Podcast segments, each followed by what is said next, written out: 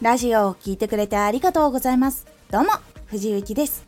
さて、今回のテーマは、すぐやるは最強。すぐにラジオを作る。連絡が来たらすぐ判断してお返事する。たったこれだけのこと、言葉だけ聞くとすぐにできるものだと思うんですが、実はこれができる人がなかなかいない。だからこそ、結局これができる人が生き残っていくんですこのラジオでは毎日16時、19時、22時に声優だった経験を活かして初心者でも発信上級者になれる情報を発信しています。それでは本編の方へ戻っていきましょう。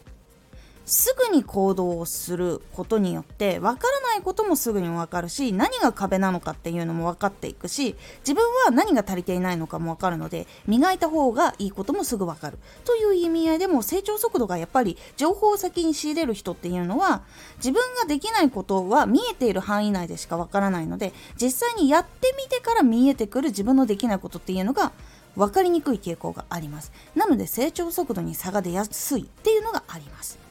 そしてもう一つ。連絡とか依頼とかのお断りとかすぐにお返事できないことっていうのがあるかと思います。実はこの時の対応っていうのが大きく仕事の続きをつないでくれるか切っちゃうかの影響になったりします。大事なのはこういう時は次も呼びたいと思ってもらえる対応なんです。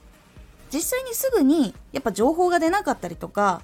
もしくは誰かのね指示を仰がなきゃいけなくてすぐにお返事できないことってあると思います。ですぐに見られないこともあると思うんです。その時は見られる範囲の一番早い時間帯ですぐに今こうこうこういう事情でもう少しお待ちください。で情報が出たらすぐにご連絡させていただきますのでもしばしお待ちくださいみたいなご連絡をするだけでも結構変わります。大体の人しないんです。その答えが出るまでそのまま放っておいちゃう人とかもいたりするんです。でお断りなんですけどこれに関しても丁寧にしっかりと情報をお伝えしたりとか状況をお伝えしたりすると次呼んでもいいですかって言ってもらえたりすることがあります。結構私もすっごいぎゅうぎゅうなぎゅうぎゅうなっていうかもう仕事が早朝から深夜までとかまででこう生放送で一緒にこう出たいですっていう方とかのご依頼もらった時とかも期間によっては本当にずっともう収録したり放送できる